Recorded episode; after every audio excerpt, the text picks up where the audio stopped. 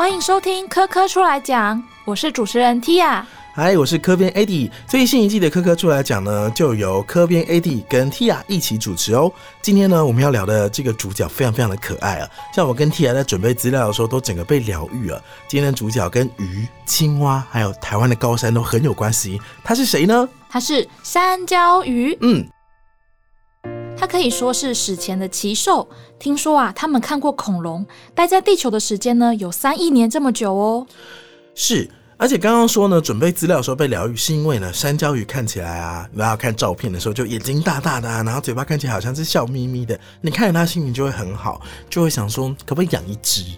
诶，可是其实山椒鱼是属于保育类动物，嗯所以一般人呢是不能饲养的哦。没错，而且啊，山椒鱼一般呢，它都出现在温带的地区。台湾是山椒鱼在全球分布最南的一个地区，所以可以说是台湾的国宝哦。那最近也有一部纪录片在介绍山椒鱼，叫做《山椒鱼来了》。我们今天也很荣幸的邀请到这次纪录片的导演麦觉明导演，还有台湾研究山椒鱼非常重要的指标角色——国立台湾大学动物科学技术学系朱有田老师。掌声欢迎两位！耶、欢迎导演跟老师。嗨，主持人好，各位听众大家好。好，先请两位呢跟我们听众打个招呼之后，哎，要不要先请教授帮我们介绍一下山椒鱼这个角色？呃，事实上，呃，山椒鱼它是属于两栖纲是，下的有尾目。嗯，那两栖纲原则上的话，它就分成有尾目跟无尾目。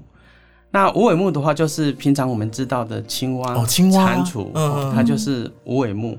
对，那有尾目的话，就是像我们看到的，就是山椒鱼、蝾螈。嗯，对，那山椒鱼跟蝾螈的话呢，它们都是属于呃有尾目下的一个物种，嗯，但是它们是属于不同科，嗯哦，山椒鱼的话是属于小泥科，那蝾螈的话是属于隐鳃尼亚科，嗯哦，所以它们在就是呃分类的地位在科的地方已经就有一些不同了。所以山椒鱼可以叫小泥吗？诶，山椒鱼它的正确名字叫做小泥，哦，那一般来讲，我们用山椒鱼这个词，嗯事实上就是因为在整个呃物种的分类学上，它是一个连续性的，嗯，因为它跟蝾螈长得非常接近。有点像，那蝾螈的话，这个大概就是从欧洲、美洲开始的，所以一般跟蝾螈很像的动物的话，我们就把它叫做山椒鱼。哦，对。那呃，正确的一个科学上的命名应该是属于把它们归于小泥科下的小泥属、哦，嗯嗯所以应该嗯正确来讲的话，应该是讲小泥。那才在台湾的这些山椒鱼，我们应该把它叫做台湾小泥。哦哦，，所以帮大家整理一下，所以其实山椒鱼并不是鱼类，那它是两栖类，而且是有尾巴的两栖类。哎，对，没错。哎、还是没有提到山椒这个词的由来啊。呃，山椒鱼这个名词的话，应该是从就是日语呃直接翻译过来的。哦，是跟日本有关。对，嘿。哦那它的说法有很多很多的讲法，有人是认为说它的形状很像山椒，对，那黑黑的一条 的，对，那有人是说它身上有山椒的味道，所以就把它叫做山椒鱼。在我们的研究过程里面，就是我们有尝试的，就是用用手去沾它身上哦的那种就是黏液，嘿，对，来吃尝，吗？对，它是没有味道的，嘿，没有味道。所以哦，我们对于就是它有三椒味道的这个名词，在我们的研究里面是没有被证实，应该没有三椒的味道这样。老师，山椒鱼的黏膜没有毒吧？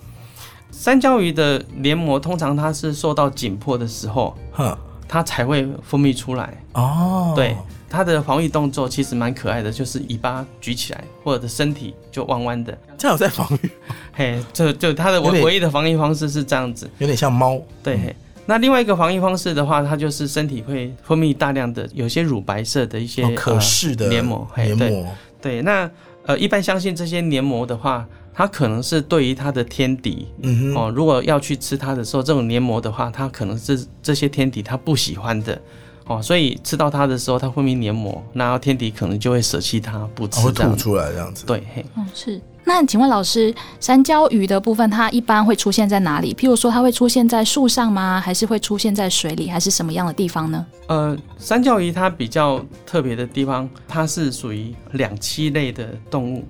所以它有一部分的生活史是在水里面，是，那有一部分的生活史哦是在陆栖。呃，为什么它会在水里面呢？因为它生殖上的必须哦，因为它是体外受精，哦，它跟青蛙一样。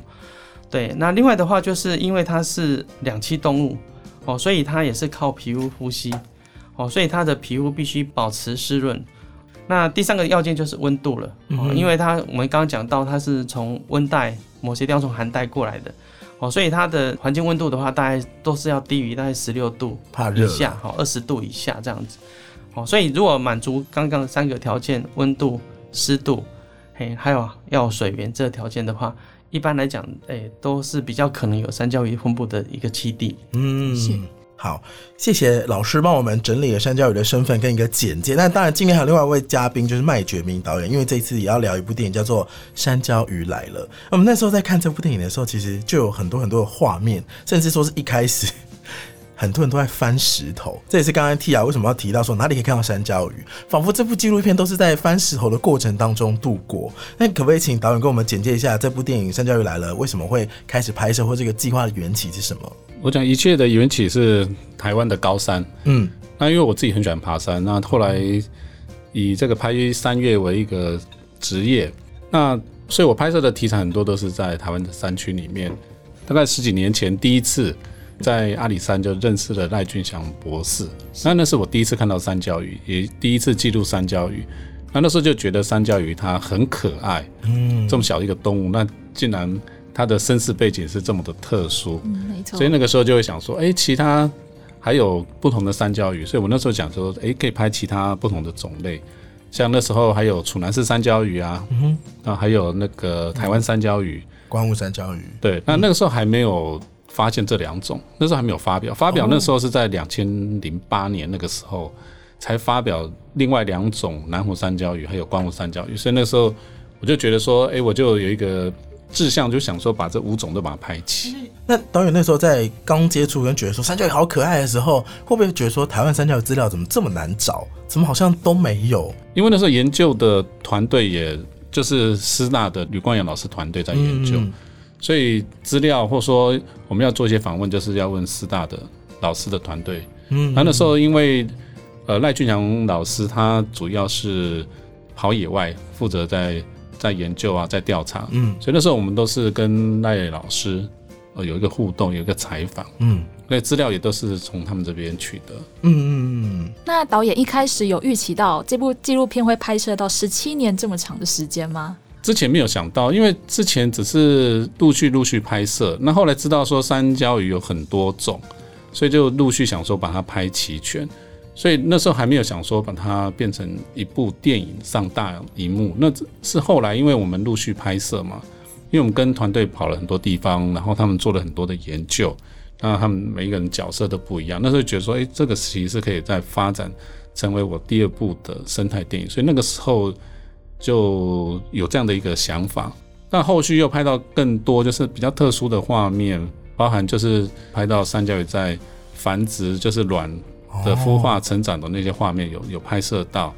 其实我觉得拍这部纪录片想必是非常非常辛苦的，因为光是刚刚提到在高山上搬这么多器材，就是一个体力上的挑战。但是我觉得以观影者的角度，我想 T R 应该有这种感觉，就是我们俩在看的时候，觉得说满满的都是山椒鱼，每一个画面都是，而且拍的好近。可是事实上，两位跟两位的团队在拍摄的时候，一定有很多是很失落的过程吧？一定不是每一趟出门都找得到那么多山椒鱼，因为我们都知道它是一个非常需要保育的生物嘛。所以各位分享一下，两位在就是翻石头的过程当中，就是那种啊，这个到底会不会有那种心情？其实我们是跟着老师他们在走，嗯哼所以其实翻石头都是研究团队在翻，哦，我们就是旁边从旁记录老师他们导演不会想说，过程，也好想来猜猜看，说我会不会有中？那这个应该有，也会我们会试着翻翻看，嗯，但是因为它是保育类，要做一些测量啊什么，我们就嗯尽量还是由老师他们去动手。那这样一趟上山都会拍到吗？哦，不一定哦，有时候可能一趟就是都没有拍到，一趟大概多久？啊？大概一天来回吗？还是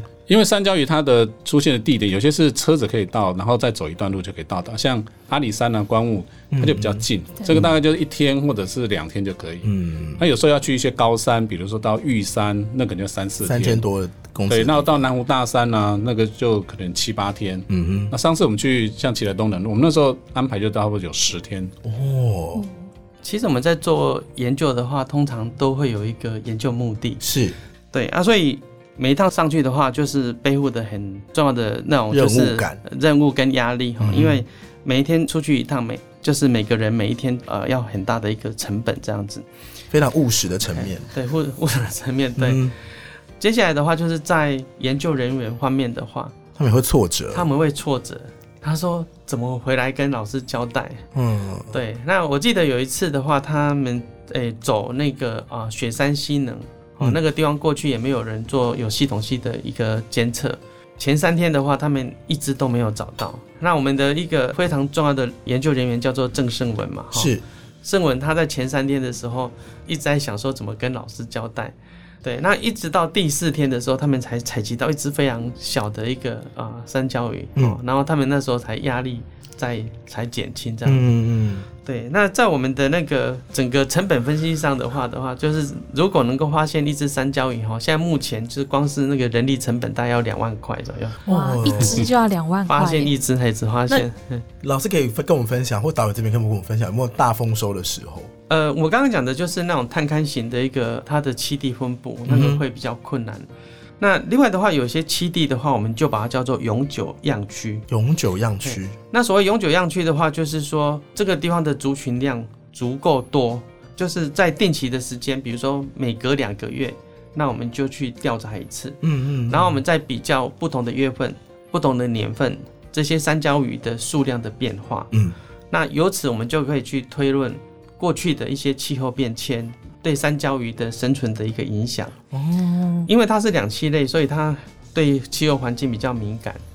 对，那我们通常在早山教育的话，都会去去翻啊、石头。嗯那一般人都会认为它就是比较喜欢以呃石头为遮蔽物，然后防止一些天敌哈、对它的攻击。对。啊，但是事实上是这样子，它的栖息地不止在石头的下面啊，包括就是地表上会有很多很多的孔洞、孔隙。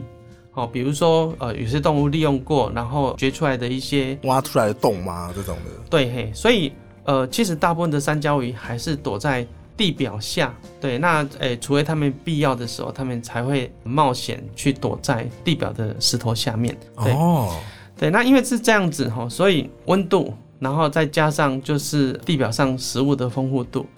所以一般的的山椒鱼的话，在春天、夏天的话，大概是三月份之后、四月份之后，在地表上你发现山椒鱼的机会会比较高。哦，对，但是如果到了九月、十月，接近秋天、冬天的时候，它们又开始会往地底下去栖息。所以调查山椒鱼的话，它是有季节性的一个限制。嗯哼，三月到九月份的时候可能会比较适合，那其他月份要找到它，事实上非常困难。那么躲在很里面的地方吗？对对对，地底下的地方，所以我们就不容易调查到。因为刚还是有提到说很多翻石头的部分嘛，导演在拍这部片的时候有很多翻开石头的那个画面，其实我就很好奇说，请问翻开石头的时候，山椒鱼都没有发现自己的房子被拆了吗？它不动在那边等等大家过来，还是他会有什么样的反应？通常看到山椒鱼翻起来的时候，它其实都是好像就是就蜷伏在那个地方，像在睡觉的感觉。所以就不动，大部分都是不动。嗯嗯嗯，然后样子也是，就是那个造型就没有说我们拍摄的时候那么好看，因为、嗯因为它可能被一些那个它就泥土挤在里面啦，嘛然后一些树叶这样就会粘在身上。那通常就是研究人员，因为他们拿起来做一些测量、性质测量以后，才会开始动。对，然后拍照，嗯拍照的时候，那那时候会把它放在可能石头上啊，或苔藓上。嗯嗯那那时候在拍它的一些特征、一些特写的时候，它的样貌就会比较，就是我们看到可爱。那刚好提到说是有尾跟无尾嘛，对不对？那无尾那边就是青蛙，那有尾这边就是山椒鱼的分类。但是青蛙会叫，请问山椒鱼会叫吗？我们都没有听过山椒鱼的，但它非常安静。对，嘿其实麦岛的《山椒鱼来了》这个电影节目播出之后，嗯哼。有非常多人的回响，也受到很非常多人的喜爱，是。让大家就是进一步的了解三角鱼，然后喜欢三角鱼的人也变多了。呃，电影里面有一幕，呃，吕老师他在翻找三角鱼，然后他千叮咛万叮咛，就是说翻了呃石头之后要复原。要复原这样子。嗯。是，对，但是我这边可能还要再再次的呼吁哈，不要去翻找山椒鱼，，是最好的。是最好的保护它们的方式。嗯对，像我们在做三角鱼的调查研究，我们都要呃申请实验动物的就是使用许可。那另外的话就是，如果说你翻石头不小心翻到一只三角鱼，你不要说，哎，翻起来看到三角鱼就马上把石头放回去，那会把三角鱼压死。呃，哦，再把三角鱼先抓起来，然后石头放回去之后，让它再自己在旁爬边。对，哦然后旁边自己爬进去。哦对，那我要呼吁的一点就是说，其实三角鱼的栖地去翻石头，你的频率太高的时候，是你会把那个石头下面的那些缝隙，哦，会把它填实，会改变土壤的一些质地，嗯然后也会改变土壤表层的无脊椎动物的丰富度，嗯，嗯然后也会去干扰到它们。在我们过去研究里面，哈，就我们的频度都尽量低于每两个月一次的干扰。我也看到很多就是社群媒体在讨论，就是说啊，以后上山的时候应该要多去翻找这些可爱的小生物为。什么要翻？对，嗯呃，我希望就是维持它的栖地的多样性，是保护它们最好的一个方式。爱护它，然后保护它的方式就是留在它们在那边，不要打扰它们。对对对，所以虽然大家看了电影之后，可能非常的喜欢山椒与它可爱的样子，但是在山上的时候呢，可能还是尽量给它一个平静的一个生活空间。嗯嗯嗯。但刚刚提到说，除了不要去打扰他们，但其实我们也可以主动做一些事情。因为像麦导这次在拍摄的电影当中，也有一些画面让我觉得说，原来我们在山上留了这么多有的没的。这边请麦导帮我们讲一下。大家印象很深刻，就是在一些营地附近，就是很多人类的卫生纸啊、排椅这些的，基本上这对这个环境的卫生就是不好。那你把一些垃圾留在山上，就像那个卫生纸啊，它会有一些荧光剂啊、漂白剂，它就是会污染到我们这个环境嘛。那尤其现在就说入山的人非常多，有疫情这两年就是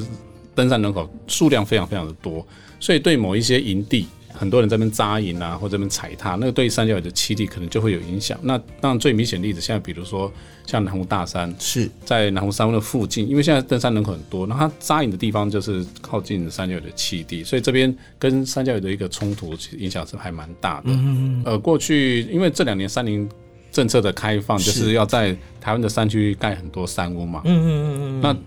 在台湾有一条八二零零道，那它算是山椒鱼一个重要的一个栖地。那之前在八二零零道本来要盖一个山屋，那后来就是老师团队他们有跟政府反映，沟通的，对，那国家公园也就接受他们的建议，就是后来有司机去探勘，然后又去找一个新的地址，又把山屋就移到另外一个现在大家去爬碧路羊头的人线那个地方，巨东营地那个地方，就把它移上去，所以也把一个七地把它维护下来，那这是很重要的。嗯嗯嗯嗯嗯，是，那呃，这边想请问一下老师，就是从电影中我们可以看到，在每一次的上山，然后对山椒鱼的研究，其实都是投入非常多人力，然后也需要非常多领域的专业人员一起来配合。那想要请问一下，目前台湾针对山椒鱼的研究，大概还有什么地方是我们还需要去了解的？然后在山上做一些，就是譬如说对他的身高、体重、心跳，甚至带回实验室对他做一些断层扫描。那这些工作对于我们认识山椒鱼或是保护山椒鱼有哪一些的？帮助吗？对，其实所有的物种的保育都是重要的，但是山椒鱼过去到现在的研究，它一直都不是像一些明星物种一样的被重视啊，一直到麦觉明导演他推出了这部电影之后，大家才比较认识它。是，对，大家比较认识的大概就是台湾黑熊嘛，哦。嗯，樱花钩吻龟嘛，还有钱上面的那些，还有 石石虎，对。对，还有穿山甲。是。哎，其实这四个物种有全部都是亚种，它都不是特有种，嗯。并不是说亚种就不必要被保护，因为它也都是濒危哈，就是是。所以它还是要被保护这样子。台湾的山椒有五种，然后它的分布从雪山山脉，然后中央山脉的北边，一直到呃南边的北大武山、阿里山山脉、玉山山脉，它都有分布这样子。哦，所以它分布的点位比较多。那通常我们在做这种研究的时候，常常就是需要找寻一个叫研究动机。研究动机，对，研究动机。那研究动机其中有一个很重要的话，就是新颖性跟重要性嘛。嘿，那我们的研究动机就是我呃赖俊祥老师他想要回答的五种山椒鱼的一个演化历史。嗯，那这种演化历史对于就是呃科学上有什么重要性？那比如说，我们如果知道这五种山椒鱼在不同的呃高山岛屿、不同的山脉去分布，那我们就可以绘制出它的一个遗传结构。嗯，然后我们就可以去绘制出它五种三角鱼的演化的方向，我们就把它叫做基因流向。嗯哼，对，然后这些结构跟流向网路图建立了之后，你再套叠上台湾的地理资讯，嗯哼，各个山脉的资讯，然后再套叠就是说气候变迁的资讯哦，比如说几千年前或几百万年前当时的地质事件，然后或者是气候变迁事件，套叠过去的这些事件，那我们就可以去回溯过去台湾哪些地质事件或者是气候变迁事件会导致山椒鱼的遗传分歧，嗯哼，变成现在的就是遗传结构。所以研究山椒鱼，它事实上它可以去追溯台湾过去的一个地质事件。但是你去看一下，就是像樱花公文龟的话，它就没有办法去问这个问题，嗯因为它比较局限在、呃一个基地一个栖地而已，所以它就没有这种连续性，它就没有办法去问这样子。嗯，那另外的话，就是说为什么要去研究三焦鱼的呼吸、心跳？嗯，因为三焦鱼过去它的生活史，包括它的繁殖的，就是行为繁殖的一些条件，其实我们过去都不知道。研究的资料缺乏的时候，我们要去谈它的保育就相对困难。嗯嗯嗯嗯，对那或者是说我们在影片里面看到，就是我们去把三焦鱼拿到山下来进行啊、电脑造影。对。那你把它抓下来之后，你要知道它是不是很紧张，不紧张。好、所以我们必须要在它的原栖地高海拔的地方就马上量到它的心跳、好、呼吸。我们在做电脑断层的时候，动物医师也在旁边不断的监测它的心跳、呼吸，然后告诉我们它是不是已经被麻倒了，它是不是呃就是在紧迫的状态。然后这些资讯的话，对于我们以后如果要进行实验室的一些呃圈养的研究的时候，这些资讯就可以带到山下来。哦，包括就是说它的体表温度几度的时候才是它比较放松的时候，比较舒服的时候。嗯，那 P 体表温度到达某些阶段，呃，高温的时候，它可能就是紧迫。对，非常重要的山椒鱼的生数值吧呃，生理的一个基础资料。嗯，那刚刚提到就是体表温度，其实我在看那个麦岛的纪录片的时候，我看到有一个画面是说三角鱼，他说现在体温是七度什么的，那我那时候就想说，一个七度的东西拿在手上，他会不会觉得很烫？就是因为我们人体的体温不是还是比它高很多吗？还是说会有什么方法，他们不要被这样干扰？我们在研究三角鱼的时候，我们会尽量避免用手去抓三角鱼。哎，嗯嗯，因为事实上我们的手手的温度大概都是三十几度嘛，对哦，他们会感觉非常不舒服，很烫吧？很烫，嘿，尽量避免把它停留在哦我们的手上这样子。嗯所以我们就你们如果去再去看我们的研究，大部分都会放在一个盘子上。啊，对对对对，那盘子上的话，我们会盖那个纱布。嗯，那那个纱布事实上除了就是有水之外，就是有麻醉药剂，哦。哦，让它就是比较轻松。轻松的那个状态下，那你们看到的那个电脑断层造影，嗯，那三焦鱼的话，它不可能乖乖的躺着，哦、所以你必须让它麻醉，哦、那其中一个很比较难的地方就是，如果让三焦鱼干干的躺着三十分钟的话，那扫出来的话就变成三焦鱼干，啊，所以我们重要。的，我们必须要去克服，就是让它躺着不动，然后要维持它的那个舒适。的体温，然后嗯。就保湿。事实上，这个就是我们在研究上的一个很困难的部分啊，嗯。但是我们都把它突破了。哦，对，是。嗯，刚刚老师有说到，就是在山上我们要做及时的记录是很重要的。那这边想要请问导演哦，就是一般我们在可能在拍电影的时候，导演跟演员需要很密切的一个沟通。那您是怎么跟山椒鱼本尊来沟通的呢？你就摆出可爱的动作吗？你怎么 或是让他拜托他，或者是就是催眠他，或者什么样的方式呢？反正我们就是说山椒鱼它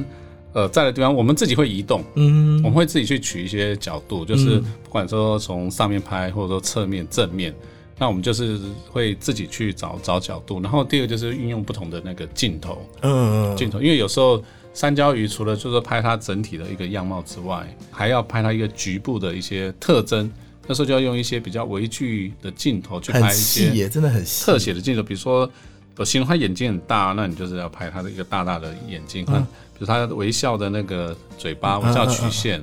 那你就是用一些特写镜头。那包含老师他们常会讲到他有一些特征嘛，比如说他的皮肤、他的斑颜点，色跟斑点，对，或者说他的手脚的那个指头，有的哦。是四指，嗯。有的是五指。因为这也是分类上的很重要的嘛，所以我们都要把那个拍得很清楚。真的拍得很清楚。对对对，那所以我们就要用一些比较特殊的微距镜头。那包含这一次有拍摄那个卵的孵化，它因为它是在水里面，嗯，所以我们就要找一些特别的镜头。那老师他们像之前又找一些内视镜拍摄，那我们找的镜头，也就是说，第一个就是它要能够防水，因为它的繁殖地方是在水域里面嘛，它是在一个石头，然后上面有小小的对流动的水。那所以说，第一个那个镜头是要能稍微伸到石缝，嗯哼，那第二个就是它要有防水性。嗯嗯嗯那当然，对我们来讲，我们希望说画质好一点，嗯，所以我们就找到一些，就是说，哎、可以拍摄的那些镜头。嗯嗯嗯，所以，我们我们在这这一次那个卵的一些变化就拍得很清楚，比如说包含它开始从一个胚胎要动啊胚胎对，然后手啊慢慢长出来，呃，眼睛，然后就是孵化在水里面的时候，它那个小蝌蚪它是用外鳃呼吸嘛，嗯嗯对嗯，它的外鳃很重要，所以我们就也把它拍到，像包含那个外鳃，它那个红血球在在外鳃里面流动啊，嗯，那个都有把它拍出来。这些画面就是比较难得，然后一般人也比较看不到。哎，老师，我想问一下，我个人私心想问，就是这个卵在你的研究过程当中，这卵块就真的很难见到。的确哈，其实它的产卵季节大概是在进入冬天，然后一直到春天的嗯那个阶段，然后它的产卵期不长，然后它数量又少，所以我们一年哈要发现一串卵串哈，其实都非常困难。对，那另外一个比较困难的地方就是我们把那个卵串翻起来的时候，麦导就要赶快去啊、呃摄影，因为第一个我们怕卵串干了。然然后太多太过分的干扰，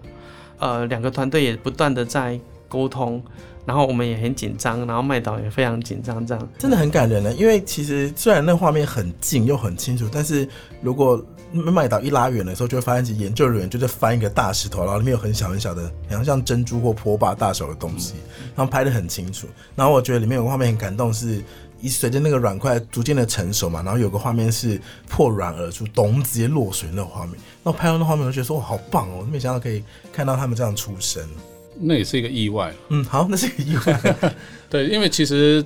我去拍那个三角鱼出生的时候，因为那时候老师他们已经说都已经跑出来了，嗯，那我们当然是有点失落了，失望，就是说，因为我们也跟好几个月了嘛，那我们那时候还是说还是没关系，就是反正我们就是一起记录嘛。那那次去其实拍到那一只其实也是一个意外，因为那只我觉得应该是比较慢出生的一只三角鱼，因为还等你。对，呃我 有可能。有感动感，因为那时候也没注意，他就只是在拍的时候，我们在拍其他三角，就看到旁边那个卵串，因为都已经跑出来，就那个还在动，还在动，然后不小心它就就自然就掉下来，所以、哦，所以那个其实也是意外，因为那感觉上那只应该是已经稍微比较慢出生的那种感觉，哦它它稍微比较成熟一点，嗯，只是说刚好凑巧那时候拍到。那就是觉得哎，就很意外，就就就拍到这个画面。那我觉得这也蛮难得的，对。那就陆续就是拍他们在在水里面去成长的过程。那因为那个鳃它会变化嘛，因为之前还比较大，嗯，嗯那慢慢拍它会慢慢缩小对，它就是开始在做一些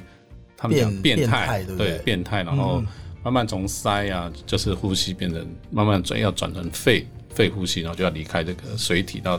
登陆，变成一只小的三角鱼，嗯嗯这样子。好，那节目的最后呢，因为对于我们来说，对于三角鱼的保育跟工作的事情，我们还是请老师再给我们一个叮咛。好，然后也请麦导跟我们宣传一下这部电影。这样好，那老师，三角鱼的保育其实最困难的地方就是我们对它的那个呃了解嗯哼，还不够多。嗯，对，一个物种的了解不够多的时候，你就不认识它。嗯，不认识它的话，你就没有办法去肯定它。嗯，然后就没有办法去讲出它保育的一个重点。嗯，好啊，所以三角鱼的研究的资讯的一个获得，我觉得是保育上很重要的关键。